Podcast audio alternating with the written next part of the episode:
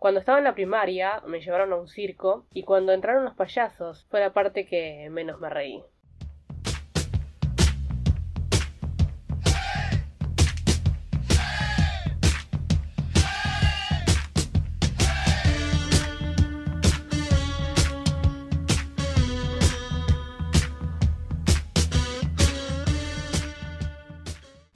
Hola a todos seres del más acá, bienvenidos a un nuevo episodio de Tomémonos un Break, segunda temporada, episodio 3. Mi nombre es Mariana Morel y este podcast sabes que lo puedes escuchar a la hora que quieras, en donde quieras, sea Spotify, Encore, Google Podcast o la plataforma de podcaster que más te guste.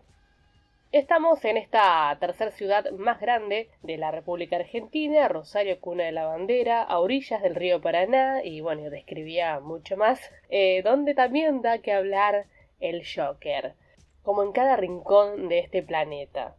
Joker, Guasón, el Bromas, como más te guste llamarlo, es uno de los villanos del cómic Batman, que tras las últimas interpretaciones que hicieron los actores sobre este personaje, han opacado realmente al protagonista, por lo que ahora el Guasón tiene su propia película en la cual cuenta su historia. Jerry Robinson dibujó un bosquejo en forma de comodín en los años 40 y se inspiró en la película El hombre que ríe de 1928, donde caracterizaban una sonrisa disfigurada. En su comienzo, quien tenía todo el crédito de creador de Batman era Bob Kane, con el tiempo no le quedó de otra que cederse y correrse en el lugar de co-creador junto al escritor y creador de todos los villanos, ya que le daba vida en letras a, esta historia, a este cómic. El gran eh, Bill Finger o Bill Finger, como se diga, la verdad, eh, no me cuestan las palabras en inglés, pero en sí la pronunciación a veces de los apellidos, uno puede decir, bueno, esto se dice de esta manera. Generalmente los apellidos que, que tienen el her la, la G, la E, la R, se dicen Yer o Yer, Yer. En realidad no sé, Yer es argentino. se dice Yer o Yer. Es como que la, bueno, como se dice la, la Y en la mayoría de los países latinos. Acá en Argentina se dice Yer. Entonces no me fijé cómo se pronuncia el apellido, eh, no escuché mejor dicho, y eso hace que em, no lo esté pronunciando bien, o al menos si lo pronuncié bien fue de pura suerte.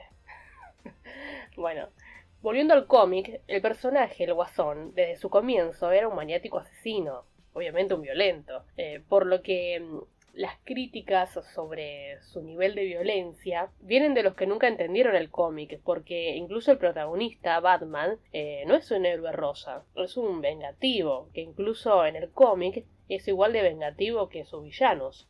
Entonces, toda esta crítica de la violencia de la película El Guasón no tiene que sorprender. Recuerden que el mismo Batman es un antisocial y el Guasón es otro antisocial con una psicopatía más oscura si se quiere diferenciar. Toda esta crítica eh, ocurre por consecuencia de que las primeras interpretaciones de las series principales fue la búsqueda de explotar una característica graciosa del personaje, por la necesidad, llamémosla política, porque a partir de los años de oro del cómic de la década de finales de los 40 y principios de los 50 y lo que vino después, había ocurrido la finalización de la Segunda Guerra Mundial. La necesidad de bajarle el nivel de violencia eh, a este personaje era por ese motivo. Incluso en la década del 70, donde se crea su propia miniserie, donde se enfrenta a superhéroes que lo quieren atrapar, eh, también se caracteriza de una forma muy graciosa e incluso termina siendo eh, encarcelado y castigado por sus hechos eh, malvados ante la sociedad y, los robos y todo lo demás que se va inventando, más poniendo como una caracterización mafiosa al, al personaje que un maniático asesino, ¿no? Este villano no tiene ningún superpoder. De hecho, lo único que utiliza es el gas pimienta. No, no se llamaba gas pimienta. vale chequear la fuente. A ver, para. Se llamaba el gas de la risa. Si no me equivoco. Eh, sí. Eh, tenía un poder que se llamaba el gas de la risa y una novia que se llamaba Harley Quinn. O enamorada, porque prácticamente mucha bola no le daba. De hecho, a la pobre, ¿cuántos quisieran hacer eso? Ahora que pienso. se iba de tema la loca. En un momento a Harley Quinn que estaba re enamorada, un personaje con con su sombrerito, que nada que ver después con la película, pero al menos la caracterización. Igual nada que ver, digo, de manera errónea, porque en el final de la serie se va convirtiendo en eso que fue mostrado en la película. Al principio tenía como una especie de, em, de gordito, después se mostró su pelo rubio y como se ve en la, en la película. Porque realmente la miniserie se la mostraba muy que quería conquistarlo y que él le dé su amor, pero es lo único que hizo, me acuerdo en un capítulo, es agarrarla y ponerla en una nave espacial y enviarla al, al espacio, que la pobre se tuvo que salvar.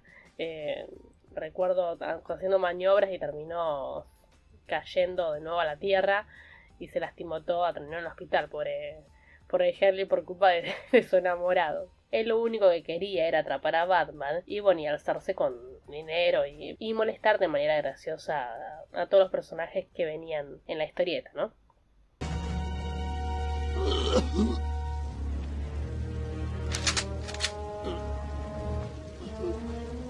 ¡No te muevas, payaso! ¡Quinn, alto! ¡Es mi presa, Batman! No te atreverías. No tienes las agallas. Ni por un millón de años lo... oh.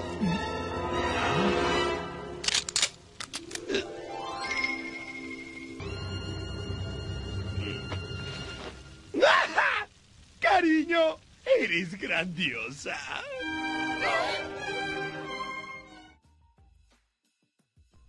A pesar de toda la controversia de los creadores, de quién era, de quién fue, a quién se le dio el crédito y todo lo demás en los años 40, 50, recién en el 66 es cuando se hace la película, digamos humana, caracterizada por humanos, porque todo lo que vimos hasta este momento era todo animado. Entonces, quien protagoniza al, Guasón por primera vez es César Romero. Esto fue en el año 66, actor cubano, donde hace lo que se llamó una caracterización pop de, de personaje, divertido, gracioso, obsesionado por descubrir quién era Batman. El actor incluso se lo recuerda mucho porque tras pintarse obviamente todo de blanco y ponerse la boca roja, se tapó el bigote porque no se lo quería afeitar para el personaje. Incluso hasta se le nota demasiado. Después de los 90 vino el excéntrico y actorazo eh, Jack Nicholson, que hizo un personaje también chistoso, pero con algunas adaptaciones perturbadoras del personaje y la más fiel adaptación cómic en ese momento, porque en el cómic, si bien tenía esas palabras graciosas el personaje, pero era, digamos, vamos a poner un porcentaje, era un 80% oscuro y un 20% gracioso, que en la primera película lo que se muestra prácticamente un 80% gracioso y un 20% eh, de gris más que de oscuro. Entonces ahora, en los 90, ya se lo muestra realmente más fiel al, cómic. Después vino el actor Heath Ledger, que, eh, o Heath Ledger, yo dije, lo voy a decir, lo voy a decir en el criollo argentino, Heath Ledger, así se dice. no podía con ella misma. Entonces, ahí hace el personaje psicótico y oscuro, y fue el que puso de nuevo de moda a Batman, se habló tanto de su magnífico nivel de interpretación de este personaje que la gente fue a verla, ¿sí? Generalmente el cine siempre es el boca a boca, a verlo, van a ver unos primeros, y esos primeros le gustó, después van a verlo el doble de la otra función y después el triple y así se va haciendo. Después, hace unos años atrás, viene una idea totalmente diferente que prácticamente debe ser del director, porque un actor no se va a aventurar a decir a este personaje yo lo voy a hacer así y así, me imagino que más que nada la idea viene del, del director, de hacer algo realmente diferente. Se aventuraron eh, a caracterizar físicamente a un guasón hiper diferente, con su novia Herley y todo el escuadrón suicida, que así se llamó la película, donde lamentablemente tenía tan pocas escenas que mm, todo lo que él había dicho, que se había preparado, que seguro fue así, no, no se lució, no se pudo ver. Y bueno, y por último vamos a hablar del último actor, Joaquín Phoenix. Perdió 23 kilos para entrarse en este personaje. Buscó meses la risa para este personaje, llamada risa del dolor, que es una risa patológica que existe, hay personas que sufren esta patología, y el actor incluso, si no le salía la risa, iba a abandonar el personaje. Una de las eh, características más importantes, tener una risa incontrolable y dolorosa. Y el baile eh, sí fue idea de él y se inspiró en el actor Ray Bollier y su canción The Walls of Show. Según la crítica, no tiene nada que envidiarle a la legendaria interpretación de Heath Ledger. Gente de Ciudad Gótica, el momento que ustedes estaban esperando. El gran finale, el clímax de mi presentación, el cenit de mi carrera. Desenmascararé a Batman y a Robin, el chico maravilla. Contéstame una pregunta. ¿Has bailado con el diablo por las noches? ¿Cómo? Siempre le pregunto eso a mis víctimas. Eh, me gusta escuchar lo que dice.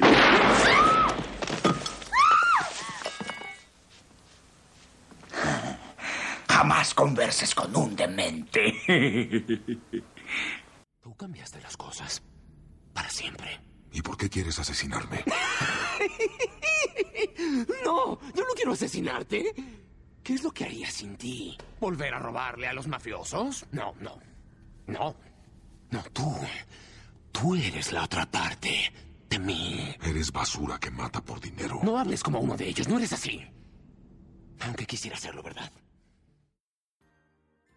Hay que aplaudir en la última película el Tratado de la Salud Mental que hace el director eh, Todd Phillips a todo el equipo de guionistas por llevar al personaje a Fleck a un cúmulo de sucesos que termina con el desborde de su locura. Eh, de ese final violento. De hecho, la niñez, el bullying, el acoso son reflejados en la película y sobre todo, según la psicología y la psiquiatría, estos eh, flagelos de la soledad desencadenan a lo largo o corto plazo un desorden mental ya sea eh, psicótico, depresivo, esquizofrénico o psicópata en un 30%. O sea, alguien si de niño sufrió bullying extremo o un abuso o bullying de cualquier índole, ¿no? No tiene por qué ser extremo eh, o abuso, prácticamente se convierte en victimario en un 30% de los casos. Lo hemos visto en situaciones reales de la sociedad. Basta de pisotear y peor aún ignorar a los vulnerables tanto desde la sociedad como desde el Estado también. Más que críticas de pedir eh, censurar la violencia de esta película, habría que verla con ojos enfocados a los problemas de la sociedad para visualizarlos y no para ocultarlos. Es real que un psicótico o psicópata no va a salir a matar por el estreno de una película o ver la película, lo va a hacer por su vulnerable salud mental y bajo cualquier contexto y cualquier lugar. Así que prácticamente la búsqueda de, este personaje, eh, al menos a través del director, fue eh, darle una visión realista de, de quién era el guasón. Un psicótico tratado por la salud mental que llevaba una vida de soledad y de alucinaciones.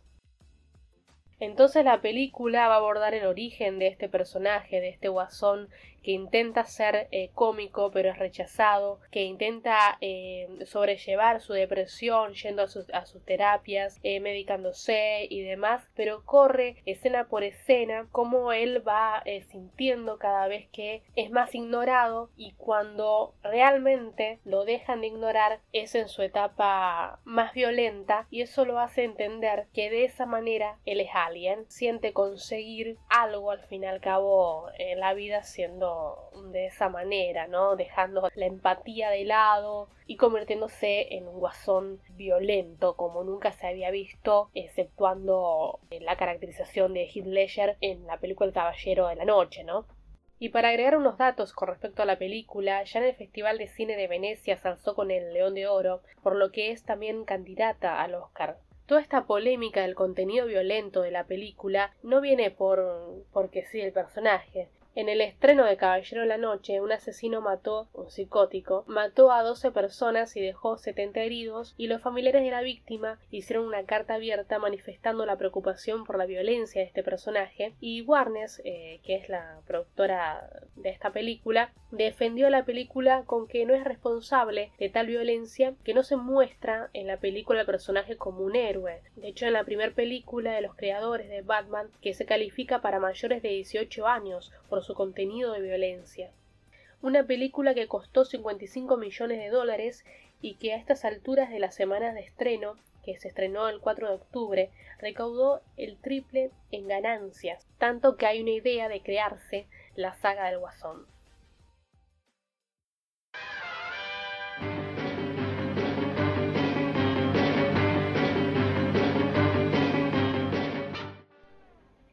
Este año se cumplieron 80 años del cómic Batman y según los expertos en cómic voy a nombrar historietas que aparece el guasón y ya que son las más difíciles de conseguir no solo por su dibujo sino también por sus diálogos. Uno es Secretos de San Kid o San Kate. Este es un enfrentamiento también obviamente del guasón que utiliza los medios de comunicación para provocar a Batman. Después van a tener El hombre que ríe de Doug McQueen y también otro enfrentamiento de Batman y una de las historietas más difíciles de conseguir ya que se cree que es uno de los dibujos más, mm, eh, más fieles a la caracterización primera de, estos Batman del comienzo, ¿no? Después está la broma asesina, que ya ahí arranca con ese toque psicológico del guasón, eh, de Alan Murrer.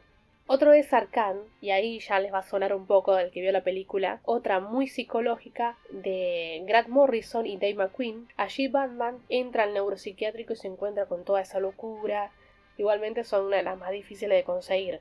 De hecho, me estaba por poner a ver cuánto cuestan. Vamos a ver, comprar historietas de Batman. A ver, vamos a poner esta última, Arcan. Vamos a ver qué nos dice en lo que es pesos argentinos quiero entender, ¿no? Eh, está desde 2.500 pesos para abajo, incluso hay quienes los venden a 700 pesos, 4.000 pesos hay otros prácticamente. Yo creo que dependiendo de la antigüedad es cuanto más cara es. Así que mira, es prácticamente una persona que en los 40, en los 50 compraba historietas pero con cuántas cosas vos podés guardar que hoy en día se venden, incluso los carteles de publicidad, eh, está bueno porque en 100 años tiene valor había visto un programa de televisión donde tenía una publicidad, bueno, la legendaria Coca de los años 50 y terminaron vendiéndosela por no sé cuántos dólares prácticamente. Así que guarden todo que todo sirve. Bueno, después si por con el tiempo termina cerrando la marca, bueno, ahí ya sí no va a tener ningún valor.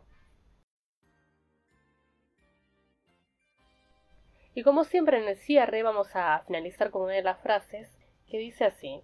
Muchos te conocen, pero pocos saben quién eres. ¿Por qué la elijo esta frase del guasón? Porque en el cómic, desde un principio, el guasón siempre trata de, de decir algo, pero a la vez se destrata de eso que dice para confundir, por ejemplo en este caso a Batman, eh, y nunca saber, nunca entender eh, por qué hace lo que hace, eh, por qué es ese tipo psicótico, ese ese maniático, ese asesino. Entonces en esa confusión que se le dio después con el correr de los años en las películas, que ahora aparezca una película que se quiera entender, que darle letra a realmente al origen de este personaje, es prácticamente algo que se considera como que no es fiel al cómic, porque realmente él siempre quiso ser un personaje que no se lo entienda, eh, o dar a entender cosas que después dice, no, no es tan así como te lo digo. Por eso elegí esta frase porque tiene que ver mucho con lo que realmente es el guasón.